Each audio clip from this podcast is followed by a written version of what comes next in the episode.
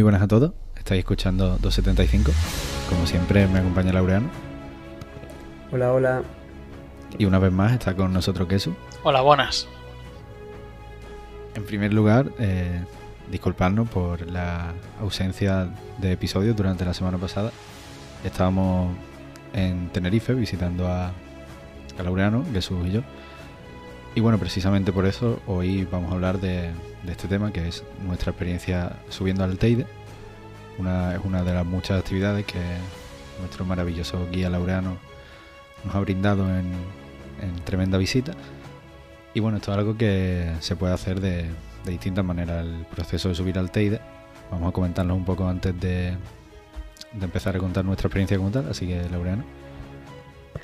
Sí, como ha dicho Javi, pues antes de empezar a contar las locuras que hemos hecho, o, o bueno, todo el proceso, pues quería comentar muy rápidamente por encima las diferentes maneras que, de ahí, que hay para subir al Teide. En primer lugar, obviamente, aparte de subir a pata, el Teide tiene un teleférico que se puede pagar, que cuesta creo que 3 euros para residentes, 20 euros para, para turistas y demás. Y por lo tanto, pues con el teleférico puedes subir casi a la punta y subir pues lo más temprano que puedes subir creo que es a las 9 y media, 10 de la mañana. Por lo tanto, pues puedes pagar, subir y luego tranquilamente subir el último tramito, que son 100 metros, hasta el pico pico del Teide. Lo que pasa es que eso tiene que ser siempre de día, no puedes ver amanecer en la punta del Teide. Para ver amanecer lo que tienes que hacer es subir caminando, como hemos hecho nosotros, que se puede o subir caminando durante toda la noche, toda la madrugada, o puedes subir por la tarde, dormir en el refugio y luego emprender el resto de la subida de madrugada. Bueno, Laura, Entonces, pues nosotros hemos elegido la opción más lógica, que era subir 100% caminando a lo loco desde las 11 de la noche, más o menos. bueno, Laura, y comentarte que. Bueno, comentarte, ¿no? Que no, que no lo has dicho, que si subes en teleférico y quieres subir hasta la punta del Teide, quieres estar por encima de Españita, eh, tienes que pedir un permiso especial que no puedes hacer, no puedes llegar tú por tu Santa Fe y decir venga para arriba, tienes que pedir un permiso especial para estos últimos, este tramo último. Si, si no puedes llegar y ver allí, creo que puedes ir a Pico Viejo y ver la parte de allí que es como una especie de paseo. Pero si quieres subir hasta arriba, tienes que pedir un permiso si subes en teleférico.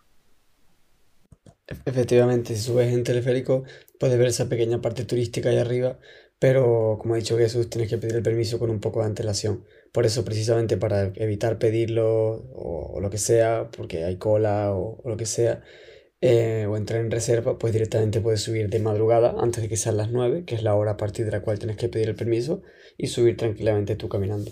Así que nada, eso es todo ya. Una vez hecha esta anotación de las maneras de subir, pues ya pasamos a nuestra experiencia. No sé a quién le apetece más empezar a contarla, pero bueno.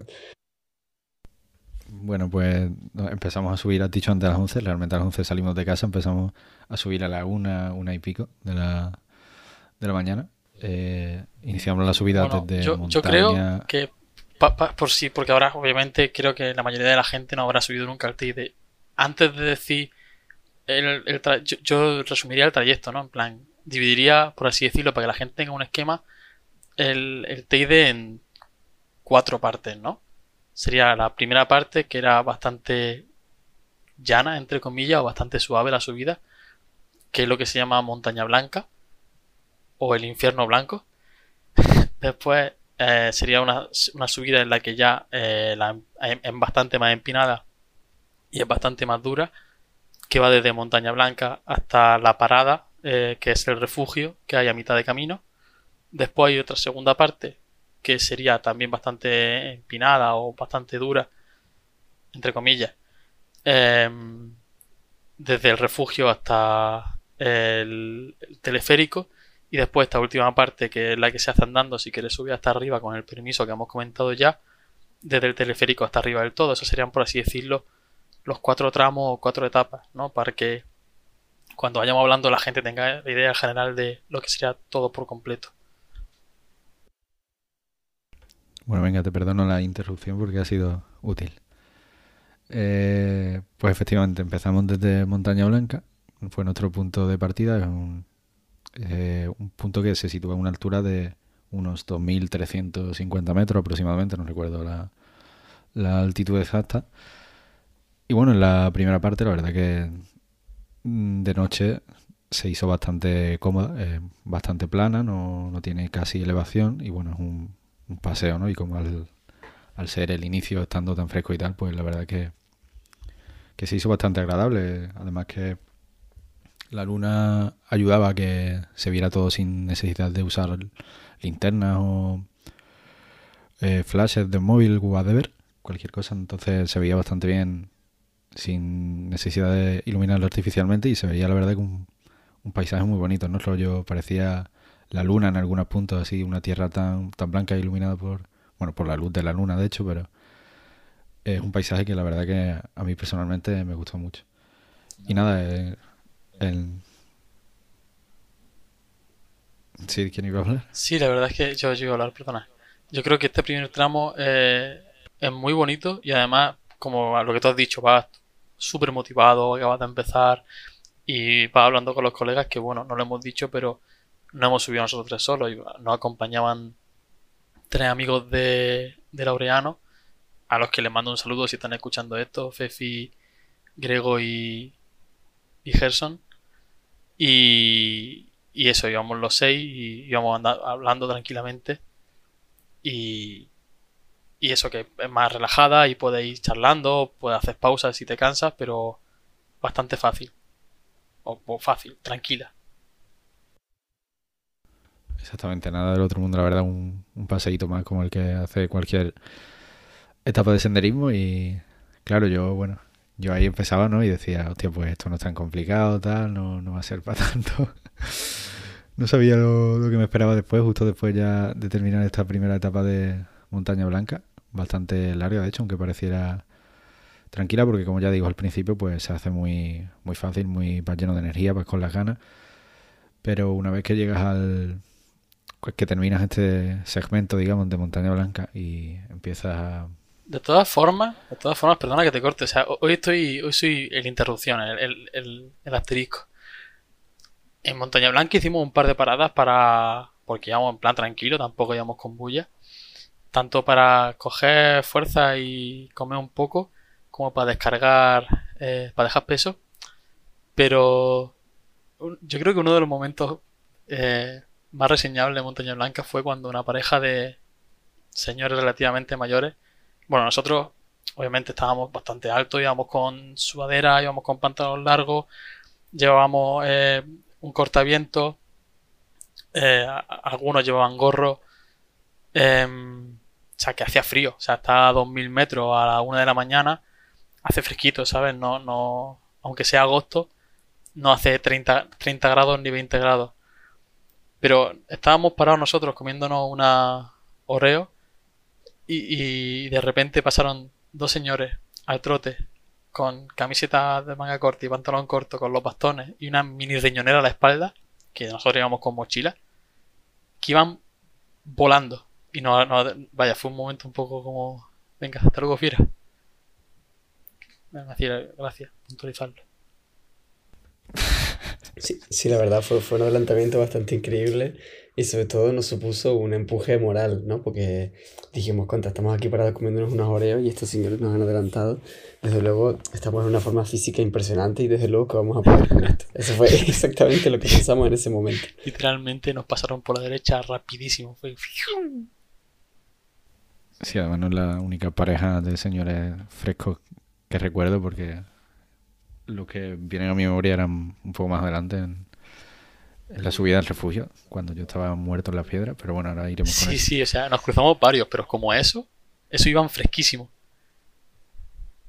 Sí, sí, espero que se arrepintieran luego. En fin, una vez terminada esta etapa de Montaña Blanca, pues empieza eso, lo que como iba diciendo antes de que Gerrum, que, que, que eso me interrumpiese por decimoquinto vez.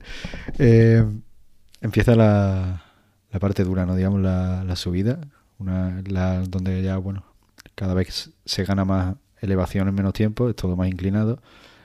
Es un sendero que hace zigzag, obviamente no sube eh, con un 90% de pendiente, pero sí que es un terreno muy rocoso, de muchos escalones de piedra y de mucho esfuerzo físico en las piernas, que cuando llevas una hora subiendo, pues no mola nada. Sí, de hecho, en esta parte, eh, aparte de que ya empezamos a sentir lo que es subir el Teide, que al final es bastante empinado, Eh, aparte de sentirlo en las piernas, empezamos a tener algunas bajas, por así decirlo. Algunos de nuestros colegas se empezaron a quedar literalmente sobados mientras subía. Y bueno, aquí ya fue cuando Javi empezó a perder las piernas. Yo no es por echar mierda, pero Javi iba bastante de lado. Sobre todo antes de llegar al refugio. Antes, y, después. Es que ocurrió un suceso importante y es que uno de nuestros amigos guías, que es Gregorio, el, que nos estaba guiando principalmente porque conocía la ruta más que yo, eh, literalmente nos dijo, cuando estábamos subiendo ese tramo, que es bastante más duro, nos dijo, quedan 15 minutos para subir. Y esos 15 minutos duraron aproximadamente 15 horas, porque eran eternos. Cada vez que nos parábamos... Literalmente, los 15 minutos más de mi vida. Cada vez que nos parábamos para tomar aire, eh, todavía quedaban 5 minutos para llegar. Ya quedaba menos, quedaba menos. Y claro, no ves a dónde vas. De hecho, espérate, mentira. Sí que ves, o sea, no ves a dónde vas, pero lo peor es que ves las luces de los otros montañistas que están 300 metros arriba y ves todo lo que te queda todo el tiempo. Entonces es muy, muy, muy poco motivante. Claro, también mencionar que Gregorio, aquí un abrazo, no, no nos mentía la cara de forma vil para hacer daño, sino que lo hacía en plan, venga chavales, 15 minutitos, 15 minutitos, ya estamos casi. Y lo hacía para darnos ánimos, ¿no? Si a lo mejor estamos abajo, con cansados, reventados, y nos dice, venga chavales, que quedan dos horas para llegar al refugio, a lo mejor alguno dice, bueno, aquí me quedo y os espero cuando bajéis, ¿sabes? Exactamente, yo, bueno, en ese momento a lo mejor cada vez que decía 15 minutos me daban ganas de tirarlo por, por las rocas para abajo, ¿no? Pero cuando, cuando ya volvíamos y veía lo que era el camino de día, pues entiendo que, que, me dije, que no me dijese, no, sí, es que faltan todavía dos horas de, de subir escalones de piedra, porque cada vez que yo subía un escalón quería cortarme las piernas. Entonces, en ese momento lo odiaba, pero ahora le agradezco las mentiras piadosas esta mentira, ¿no? Porque vamos a contarlo un poco como, como se cuenta en la Biblia. Igual que Pedro negó tres veces a Jesús, a Javi eh, le engañaron tres veces. Y esta fue la primera, la, primera mentira, la mentira de los 15 minutos. La mentira del, la primera mentira del top 3 mentiras de, de la noche con más mentiras de mi vida. Literalmente. Joder, tal y como lo estáis contando, parece la, la peor experiencia de todo, de todo el viaje, la verdad. Ahora, ahora llegaremos a la parte positiva cuando lleguemos al pico. Claro, claro, eso para se, se, está se, está contando así como muy el, infierno, ¿no? Pero overall estuvo muy bien. Pero bueno, te dejo de continuar, Javi. Sí, no, bueno, fue pues eso, no, no sé cuántas horas fueron, creo que fue hora y media, dos horas, ¿no? Desde lo que viene siendo el segmento de, desde Montaña Blanca hasta el refugio.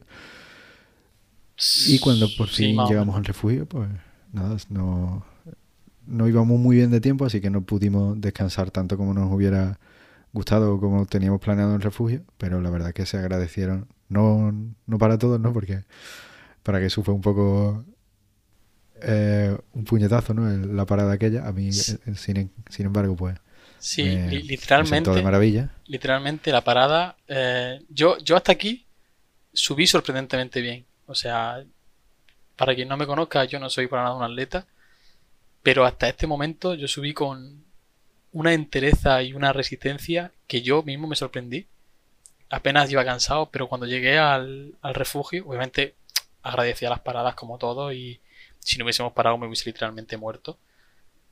Pero para lo que yo esperaba iba bastante bien. Pero cuando llegamos al refugio y nos sentamos, nuestro colega Fefi nos, nos pasó una barrita de energética de estas del, del, del y, y el bueno de Grego nos dio con toda su buena intención un, un cortadito que llevaba en el termo y a mí esto me sentó fatal. O sea, bebí, comí y como que me activó el, el, la digestión. Y claro, nosotros íbamos sin dormir. Y durante la tarde anterior, en vez de descansar y como haría una persona cuerda, estuvimos toda la tarde de Footlocker en Footlocker buscando las zapatillas. Entonces, me entró un sueño increíble. O sea, el, segundo tramo de, desde el refugio hasta el teleférico, o más bien hasta un punto intermedio que sería la rambleta. la rambleta, la famosa rambleta. Ahora hablaremos de ella. Hasta ese punto yo iba que cada vez que parábamos sentía que me quedaba sobado. O sea, Gerson iba también súper sobao. Y a mí me, me pasó como él ahí, me iba durmiendo un montón. Pero bueno, hemos mencionado la famosa barrita. Y la barrita es nuestra segunda mentira de Javi. Que bueno, si quieres contarla tú mejor. Bueno, en el- cuando estábamos descansando en el Bueno, bueno, perdón, perdón. Como contexto, para la gente que no conozca a Javi tan personalmente, Javi no solamente no le gusta ninguna fruta, sino casi ningún alimento sobre la faz de la tierra.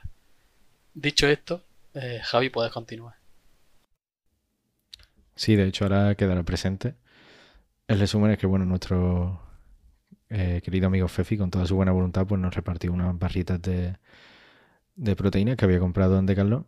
Y claro, yo la cogí tan, tan confiado, ¿no? Eh, en el inventario, pues ponía claramente eh, cereal choco bar o algo así, ¿no? La típica barrita de proteínas de chocolate. Y claro, yo le di un bocado y sabía un poco raro, ¿no? Era como, si este chocolate no, no está muy bueno, pero supongo que será por, por, el, por las proteínas, por los valores, los añadidos nutricionales. Añadidos, añadidos tenía de luego. Añadidos tenía, te había añadido, o sea, estábamos luego, bueno, 10 minutos después estábamos ahí chilling todavía un poco en el refugio. Y alguien pues mencionó eh, qué buena estaba la barrita de plátano. Y claro, yo ahí me, me como... Se me giraron las tuercas, ¿no? Y pensé... Pero qué barrita de plátano si la que nos anda ahora es chocolate. O sea, lit- literalmente el puto Javi, tío, no sabía ni cómo sabía el plátano. Y, o sea, coge el cabrón y dice, "Plat- ¿cómo plátano? ¿Dónde puedo vomitar, tío? O sea, vaya personaje. La verdad que fue, fue impresionante. Fue uno de la, de la- El, se- el segundo engaño. E- Exactamente, ese es el segundo engaño. Todavía nos queda uno más increíble a la vuelta del, del pico del Teide. Por eso voy a continuar ya con, con la siguiente parte del ascenso, que también tiene un, un buen porcentaje de comedia. Y es que eh, nuestro guía Gregorio, de nuevo, nos convenció con otra mentira piadosa para caer en sus garras del montañismo y nos dijo literalmente, no, lo siguiente que viene es el, ¿cómo se llama? ¿El llano de qué? La O sea, rambleta. siempre me equivoco, vale, la rambleta. Es la rambleta Sí, bueno, que es a- llanita. a- a- había un tramo, había un tramo desde el refugio hasta la rambleta que supuestamente era muy corto. Y después era la Ah, rambleta, sí. que Sí, sí, sí. supuestamente era llano. Estoy haciendo supuestamente con el- las comillas con los dedos porque supuestamente es muy supuesto. Claro, efectivamente nos dijo, le dije, después del refugio todo es llano. Y me dijo, literalmente me miró así con una cara como de muy duda, rollo, te estoy mintiendo a la puta cara. Y me dijo, bueno, hay que subir un poquito primero. Y fueron literalmente 74 horas. O sea, lo, lo peor, y me estoy adelantando a lo hecho, es que después cuando baja, vimos todas las mentiras de Gregorio, las vimos reflejadas en, en la realidad del día. Porque por la noche dices tú, es lo que ha dicho antes Javi, ¿no? Que obviamente ves, pero no ves todo lo que queda, ¿no? Entonces te las tragas. Pero bueno, sigue Laure, que esto es cosa del, del futuro. Vale, sí, bueno, pues eso. Entonces subimos ese tramo y de ese tramo realmente no hay mucho que comentar, excepto que Javi pisó un opilión. Básicamente, había que... ¿Qué? Pero tío, hemos dicho que las ilegalidades van fuera. Fue sin querer. Sí, sin querer. Bueno, vale. ¿Cómo que sin querer si le aplasté la bota en la puta cabeza, tío? Bueno, nada, pues se deja para tomas falsas entonces. Bueno, ya que, ya que lo hemos dicho, te corrijo, el opinión lo pisó. lo pisó antes de llegar, antes de llegar al refugio, no fue después. Ay Dios, lo siento, tengo muy mala memoria. Vale, pues venga, continúo entonces. Omitimos esta parte. Em, Ay, me muero. Vale, pues estábamos subiendo de- desde el refugio hasta la Rambleta y es un tramo que, como he dicho, no tiene mucho interesante. Porque Jesús estaba casi dormido, Gerson estaba casi dormido, los demás estábamos muy callados y yo estaba en fase REM mental, o sea, estaba caminando. La verdad es que bastante mamadísimo iba, iba bastante rapidito, pero estaba Yo aquí quiero, Cansado. yo aquí quiero darle un, una honor, una mención de honor a Laureano, porque Laureano por dentro iba muriendo, o eso nos decía, o se nos dijo después, pero por fuera estaba, era como cheerleader total, o sea, venga chicos que podemos, o sea, yo, yo estaba cansado, a mí me entró el sueño, Gerson iba literalmente inconsciente. Gerson, abre las pupilas, venga, eh, no sé qué, Gesu, mírame a la cara. Y yo en plan, que sí, Laureano, déjame en paz, por favor. Y la verdad es que Laureano ahí, a pesar de que a lo mejor no estaba en su plenitud física y mental, dio la cara por el grupo. Incluso Gregorio, Grego, admitió haberse sorprendido de, de, la, entereza de Laureano en ese momento que dio el callo. Sí, yo que... Y Javi seguía arrastrándose por las piedras. Yo es que reconozco que, que, la primera vez que lo hice hace tres años sí que estaba bastante cansado porque dormimos una siesta de, de, dos horas o así. Bueno, que no fue, no fue nada de dormir, pero bueno, descansamos un poco en el refugio y entonces la vuelta se me hizo muy tediosa. Pero esta vez, como lo hicimos todo directamente de corrido, en plan, nada más que tomándonos la barrita energética esa, eh, pues no, no estaba tan dormido y estaba bastante más fresco. Total, y cuando estábamos subiendo, pues no, no ocurrió nada interesante, es un proceso bastante largo, no sé cuántas horas serán, si dos o tres o qué, pero emprendimos la subida como a las 4 de la mañana, cuatro y media, y habremos llegado a la Rambleta a las 7 o algo así.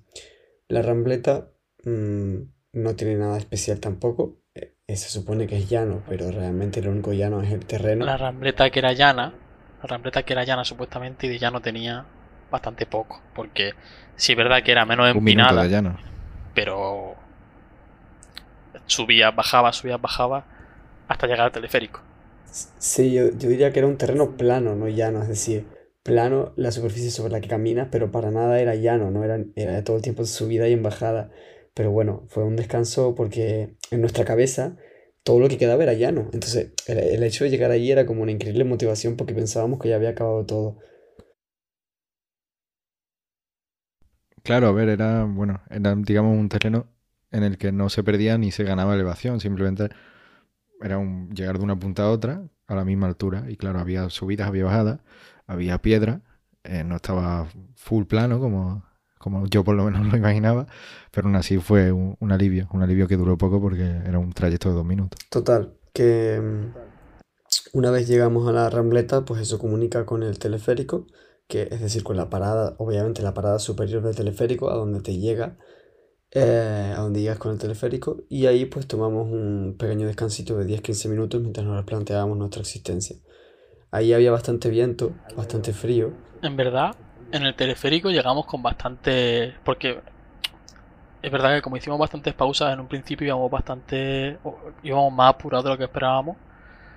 Pero al teleférico llegamos con tiempo y pudimos descansar. Pero como lo que decía Laura, que hacía un viento increíble. O sea, un frío que flipa.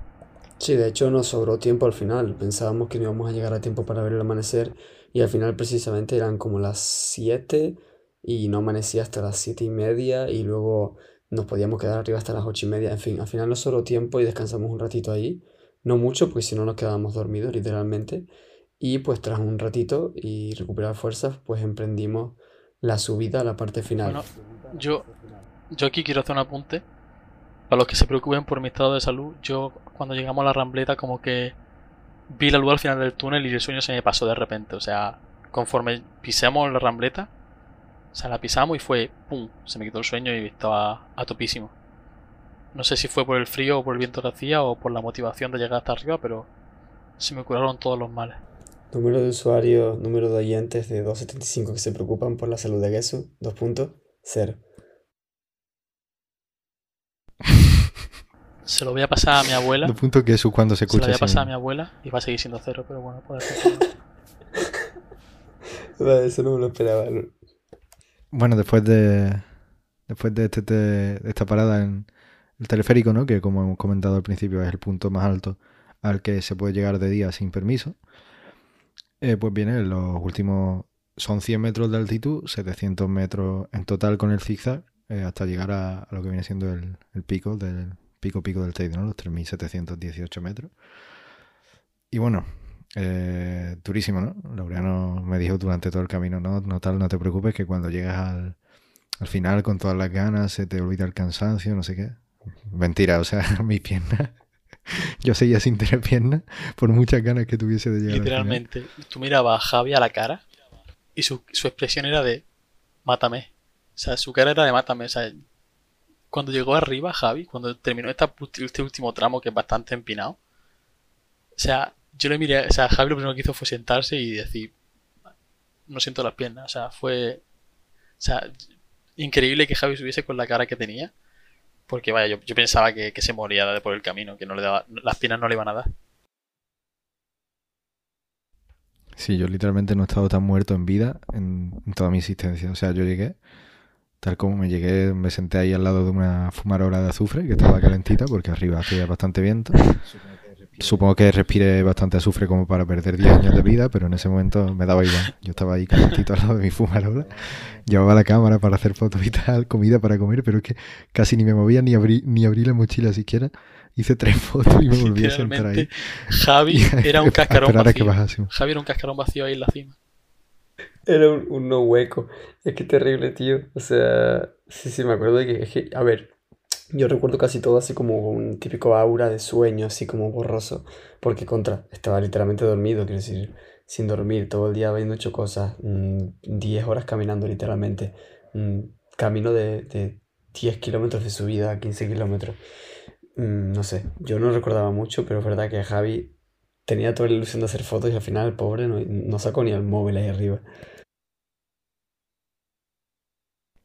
Bueno, alguna foto tengo, porque por suerte como que vosotros habéis pasado a ciertas etapas de sueño, yo iba increíblemente despierto, menos mal, porque si llego a ir también encima dormido, yo es que no, no llego arriba, o sea, me, me, hubiera caído rodando para atrás o algo.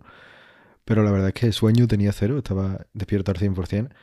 Y eso me permitió, entre otras cosas, con todo el esfuerzo de mis piernas y de mi vida, disfrutar cosas como las que comentaremos ahora, que son lo que realmente merece la pena eh, hacer que subas al Teide para ver amanecer allí en el pico, porque realmente se ven cosas impresionantes. Hombre, yo sueño. Es verdad que el, tramo este que hemos dicho sí que iba bastante sobado, pero después se me quitó, iba bastante. O sea, yo, por suerte, el último tramo lo hice bien, iba todo lo fresco que se puede estar después de haber subido todo lo que hayamos subido ya. Y llegué arriba sin, obviamente, muchos problemas, entre comillas, porque llegué cansado. El último tramo es bastante empinado. Pero como dice Javi y Laure, el, llegar arriba, las pistas que tiene, lo impresionante que es ver el amanecer desde ahí arriba, te quita el sueño. Incluso Gerson, que era literalmente la bella durmiente, despertó. Sí, la verdad es que las vistas que hay desde el pico del Teide son literalmente impresionantes. Mm, quería dejar esta parte para los visitantes, ya que yo ya había tenido la oportunidad de disfrutar algunas cosas la última vez. Por ejemplo, lógicamente al estar a 3.718 metros de altura, se ven las nubes obviamente por debajo y no por encima. Se puede ver el maravilloso mar de nubes de, que suele aparecer en, muchos montes y muchas partes montañosas de la isla. El amanecer, por supuesto, es precioso porque no tiene ningún elemento que lo disrupta, que los disrupte, no sé cómo decirlo, pero bueno. Y bueno, la famosa sombra del Teide proyectada sobre el mar, para lo cual, pues, no sé, que diga Javi, que diga Jesús, ¿qué os ha parecido? Por el mar y por encima de, la Gomera, ¿no? Sí, completamente. La verdad es que es una vista impresionante, o sea, ver la forma del Teide tan definida sobre el mar, porque claro, el, sol pues salía por el lado opuesto y se proyectaba la sombra directamente sobre la gomera. Y era, bueno, realmente parecía como si estuvieras viendo la sombra de otra montaña a lo lejos y no el Teide sobre el mar. O sea, a mí me pareció una de las imágenes más increíbles que he presenciado en persona en mi vida. Sí, además, la, la sombra se, se, ve prácticamente como un triángulo casi perfecto sobre el mar y la gomera.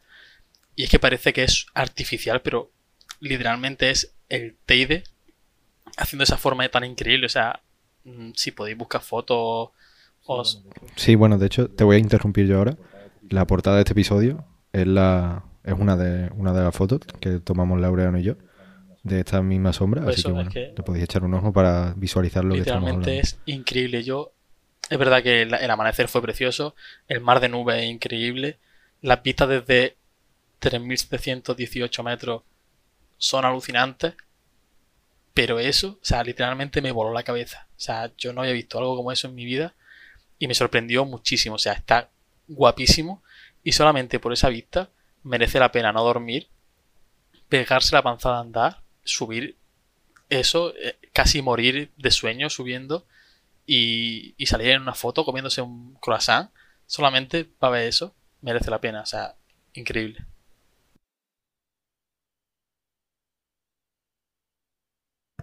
Sí, la verdad es que yo la última vez que, o sea, la vez que subí hace tres años, no pude ver eso. Creo que simplemente porque había mucho, muchas nubes a esa altura o no me acuerdo qué ocurrió, pero estoy seguro que no lo vi porque me acordaría perfectamente, la verdad. Otro apunte es que también eh, se pueden ver varias islas, depende del, también de la nubosidad que haya y tal. Y hay veces, yo no lo he visto por supuesto, pero hay veces que me han dicho que se pueden ver incluso el resto de las islas, es decir, las otras 7 o 8 islas, bueno, ahora son se supone que 8, así que el resto de, de las islas desde la punta del Teide, pero claro, hay que tener mucha vista y tiene que estar increíblemente claro, increíblemente nítido el cielo. Sí, de hecho Grego comentó que en, días de, buena visibilidad se pueden ver el resto de islas. Y bueno, aquí en el pico estuvimos durante una hora, de 7 y media a 8 y media, porque a las 9 tienes que estar otra vez abajo en, la zona del teleférico si no tienes permiso, como hemos mencionado antes. Así que bueno, aquí llega el momento en el que uno de los mayores errores de mi vida quizá fue decidir aventurarme a bajar de nuevo a pie en lugar de esperar al teleférico, entre otras cosas porque por el tema de COVID y tal, pues necesitaba reserva, el aforo estaba limitado. Así que igual me hubiera pegado cinco horas arriba esperando al teleférico, cosa que ahora no me parece tan mal, porque estuve a lo mejor cinco horas bajando, sufriendo como un hijo de puta. Así que bueno, esa fue top, top 10 errores de mi vida, no haber cogido el teleférico en ese momento. Si la subida ya fue una experiencia y fue dura, la bajada, y aquí hablo en, de Javi y de su experiencia, o por lo menos como yo la viví, porque yo tuve el placer de acompañarle desde, hacerle compañía todo el trayecto. Para Javi yo creo que la bajada fue como 100 veces más dura que la, que la subida. Sí, al principio no, al principio la verdad que va motivado y dice, bueno, venga, para esto cuesta abajo, eh, voy bien, tal, no sé qué, y empieza a bajar y tal. Claro, y, también, también es lo que ya hemos comentado, ¿no? Que tú has subido y has dicho, va, si lo he subido, lo bajo, bajarnos para tanto. Y además, como cuando tú vas subiendo es de noche y no ves mucho, no te parece tanto. Pero cuando vas bajando, lo que a lo mejor para ti ha sido una distancia X, en la bajada es, o por lo menos a mí me pareció, 4X. O sea, el, tramo entre, entre el, la, rambleta, que es la parte llana, entre comillas, y, el refugio, se me hizo larguísima, eterna. Y ya del refugio al, a, a Montaña Blanca, que es la parte más llana, ya ni te cuento. Pero bueno, Javi fue el que vio una epifanía bajando, así que te dejo a ti que cuentes los detalles. Sí, no, de hecho, lo que he comentado al principio, pues dices, bueno, venga tal, si lo subió lo bajo, vas bien, es todo para abajo, no, no hay que hacer tanto esfuerzo como antes. Bueno, al final las bajadas son duras, ¿no? También tienes que ir luchando por no caerte, por no resbalarte, porque todo el rato estás en pendiente con, con arenilla, con grava, tienes que ver bien dónde pisa. Es un esfuerzo también, la verdad, es un esfuerzo distinto, pero es un esfuerzo. Siempre andar cuesta abajo nunca, nunca es fácil, ¿no? Nunca, siempre es cansado. Sí, que lo, y que lo quieras que, no, también llevas todo el cansancio acumulado de la subida. Que hay que tenerlo en cuenta. Sí, exacto. Y bueno, claro, también lo que tú decías del, de la luz. O sea, yo me lo esperaba más tranquilita, rollo, ya no tenemos prisa. Pero bueno, empieza a salir el sol, ya tienes que ir un poco a contrarreloj para que no, no te achicharre, no te queme, no, no te canse tanto porque tampoco teníamos mucha agua ya. Y claro, empiezas a bajar y ves que ahora con toda la luz ves todo lo que te falta. De noche dices, bueno, si, quedan, si me están diciendo que quedan 15 minutos, pues quedará poco. Y subes ahí a ciegas engañado. Pero ahora no, ahora miras para abajo y ves que el zigzag que te queda son literalmente dos horas bajando. Con cada paso que daba que se me estaban cayendo las piernas a pedazos.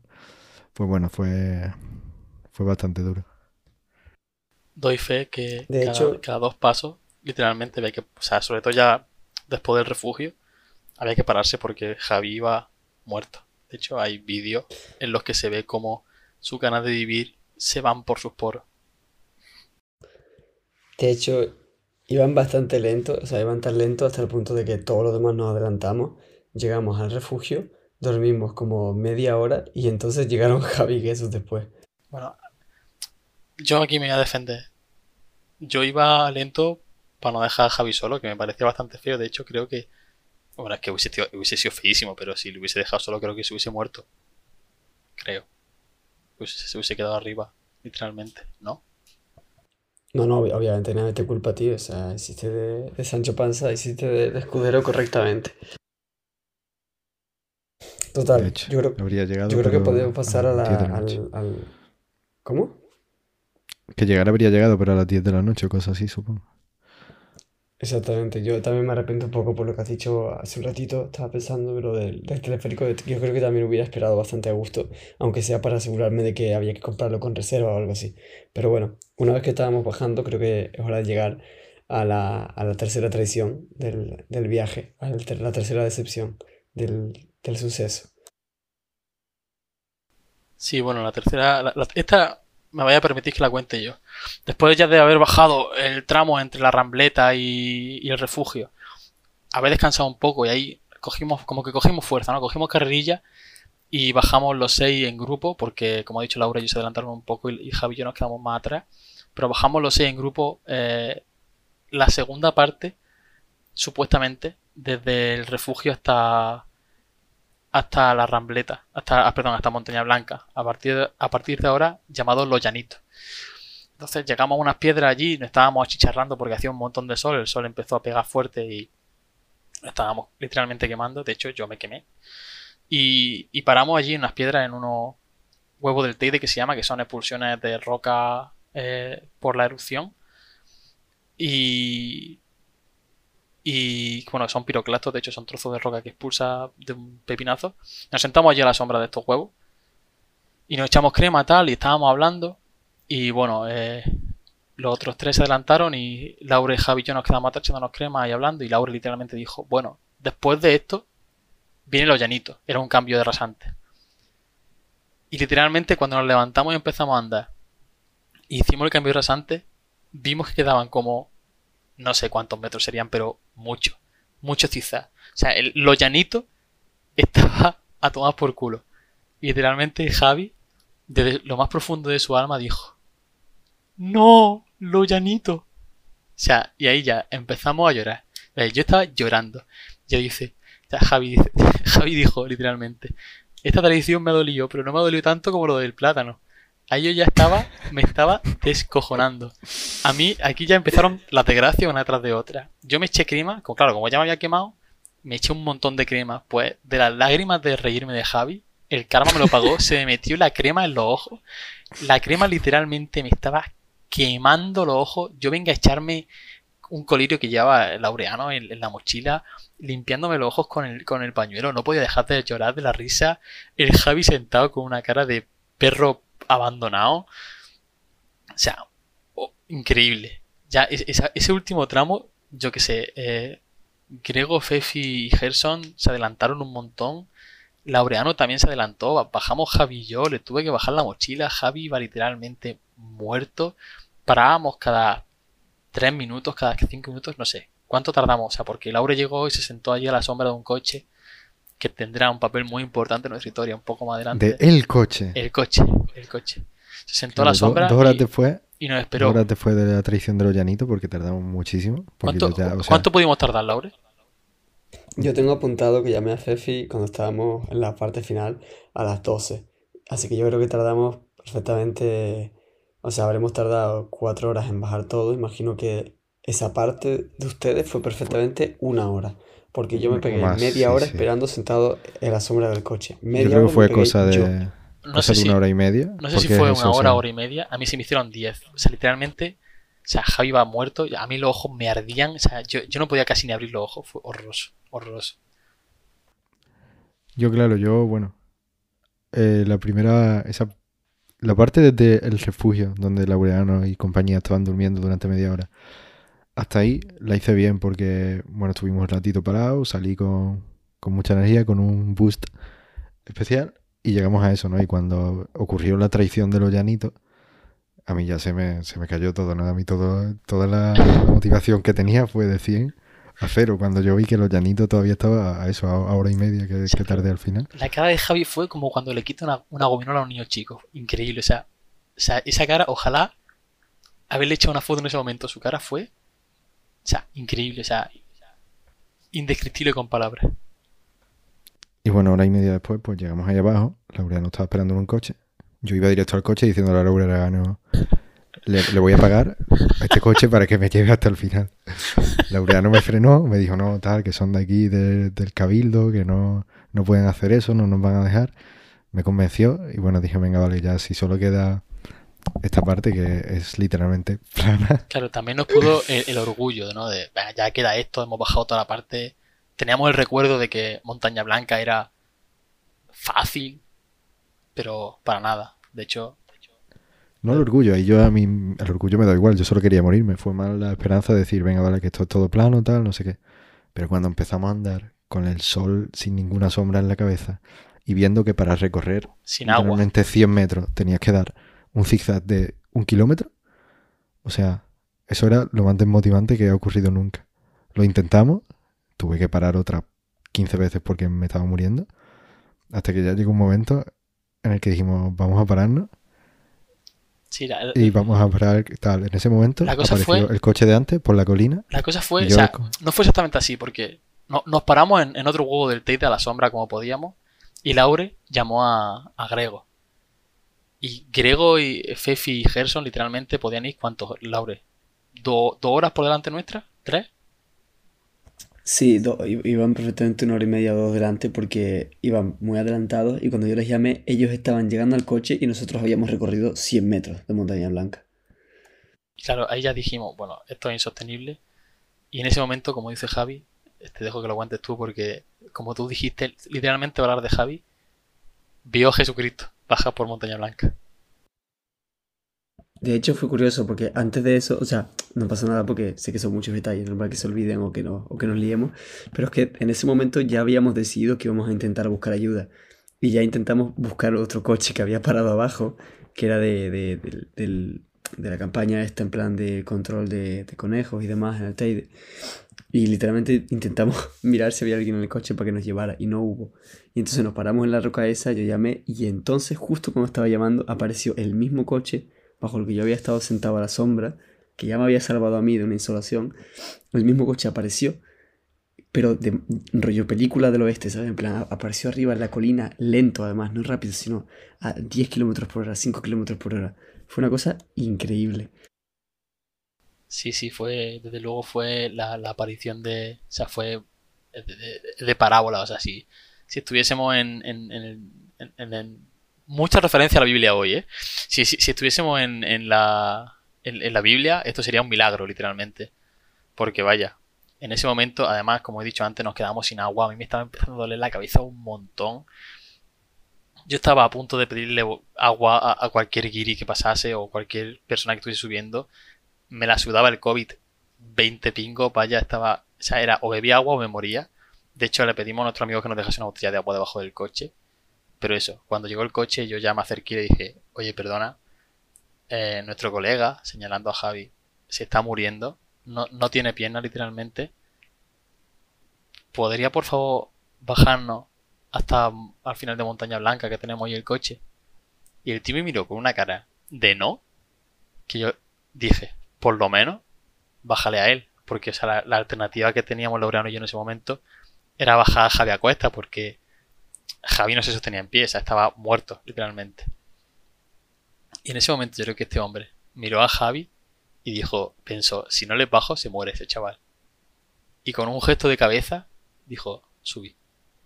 Y subimos los tres y bueno, después del trayecto que fueron 20 minutos y el tío fue bastante amable, la verdad fue muy simpático, nos contó un poco lo que hacía y tal y fue bastante bien. Si no llegases por este hombre al que le dedicamos el podcast desde aquí, posiblemente habríamos muerto.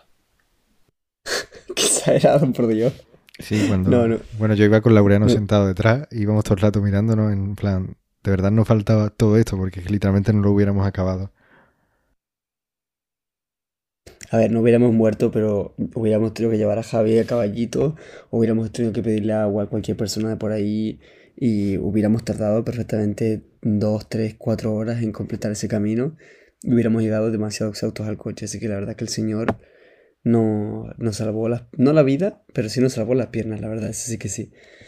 Y, a ver, bueno. teniendo en cuenta, perdón que te corte de nuevo, pero teniendo en cuenta que llegamos al coche, ¿a qué hora? ¿Dos de la tarde, más o menos? No, al coche, al coche habremos llegado antes, a la, a la una, y media. O algo así, porque fue. Sí, a la una. Vale, teniendo en cuenta que llegamos a esa hora, en coche fueron 20 minutos.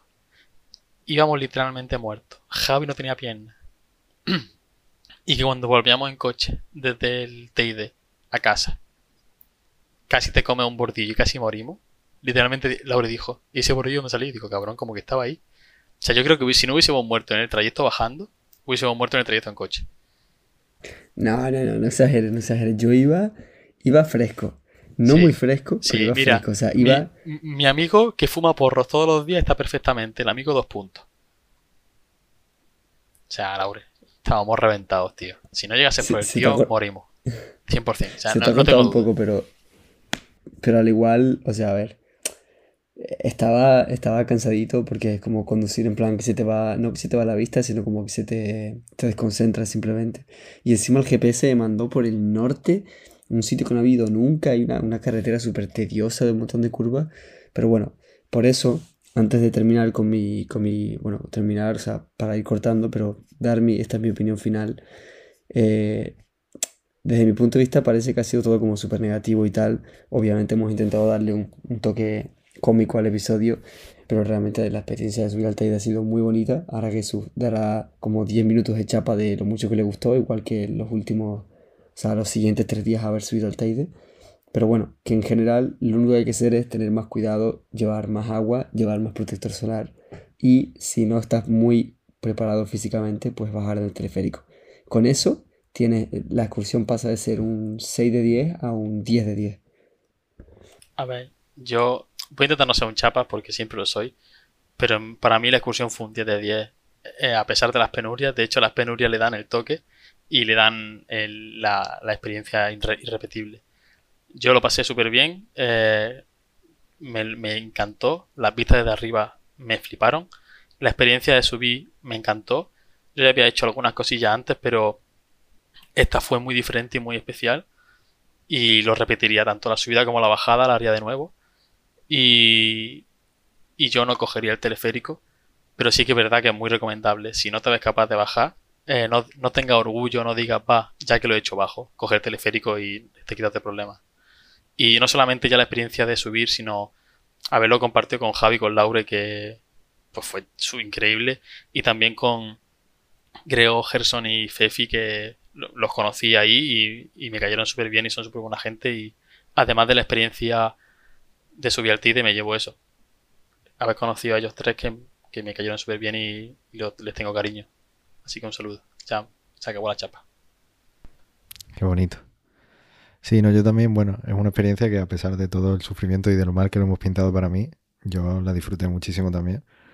Eh, y lo pasé genial, la verdad es que, como han dicho y como hemos comentado, nos reímos muchísimo. Fue una experiencia muy bonita en todos los sentidos. Eh, y me alegro también de haber subido y bajado, o bajado casi hasta el final al menos, una vez en la vida. Eh, la siguiente lo bajaría en teleférico, seguramente, porque vaya, me conformo con haberlo bajado una vez. Y fue la parte que más dura se me hizo. La verdad que la subida me costó, pero mm, no tanto como la bajada. No, no es una etapa que en mi cabeza quisiera borrar del, del dolor. Así que nada, una experiencia inolvidable que recomiendo a toda la gente que se sienta preparada hacerlo alguna vez en la vida. Y como ha dicho que eso, muchas gracias a nuestro guía desde aquí si nos escuchan por hacerlo posible. Sí, exactamente. Mm, es también, o sea, como has dicho tú, es a veces más importante la compañía que la experiencia. En este caso ambas cosas han sido muy positivas a pesar de esas cositas, o sea, de esos pequeños detalles, así como de, de esos pequeños errores tácticos y tal. Pero bueno, nada que no se pueda solventar con un billete de, de, de teleférico de 13 pavos para la próxima vez y ya está. 10 de 10, la experiencia 10 de 10. Después te metes un cubo de nugget del McDonald's y va fresquísimo. sí, bueno, otro, otro de los engaños del viaje, pero ahí ya no entramos. Pues esto, yo creo que, que si no tenéis nada más que, que, apuntar, pues podemos dejarlo por hoy. Y, y eso, ¿no? ¿no? Yo por mi parte está todo dicho. Sí, sí, dale que ya bastante hemos hablado. Pues nada, esperamos que, os haya gustado el episodio, el episodio de experiencia. Y, bueno, y sobre todo, aunque algunos, algunos a lo mejor seáis de Tenerife, otros no, eh, tengáis una oportunidad de, venir aquí y hacer esta ruta, eh, con alguien que conozca la ruta, por favor no lo hagáis en plan solo. Pero eso, que esperamos que, que os haya gustado el episodio, que os haya resultado entretenido, que no haya sido mucha chapa y que algún día podráis disfrutar de, de esta experiencia tan, tan única, de estar a tanta altitud y sentir el pulso tan alto y la- con sus correspondientes decepciones y sus motivaciones. Así que nada, hasta el próximo episodio. Muchas gracias. Y venga, nos vemos. Un saludo y hasta el siguiente episodio.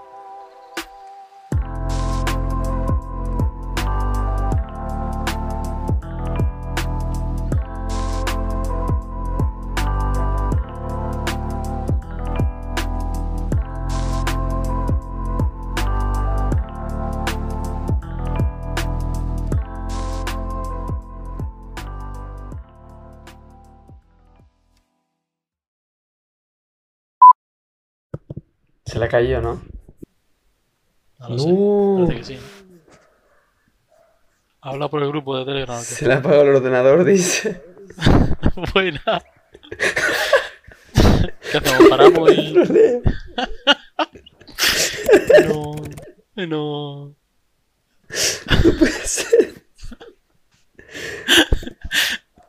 Bueno, bienvenidos a 275, dos puntos, tomas falsa. Dime que no había parado de grabar, por favor. No, no, no, yo no he parado. Tampoco. Joder, tío, no puede ser. ¿Qué hago? ¿Paro o qué? Eh, Lo pauso, no ¿no? creo que Y- podamos recuperar su pista, pero Hostia, no.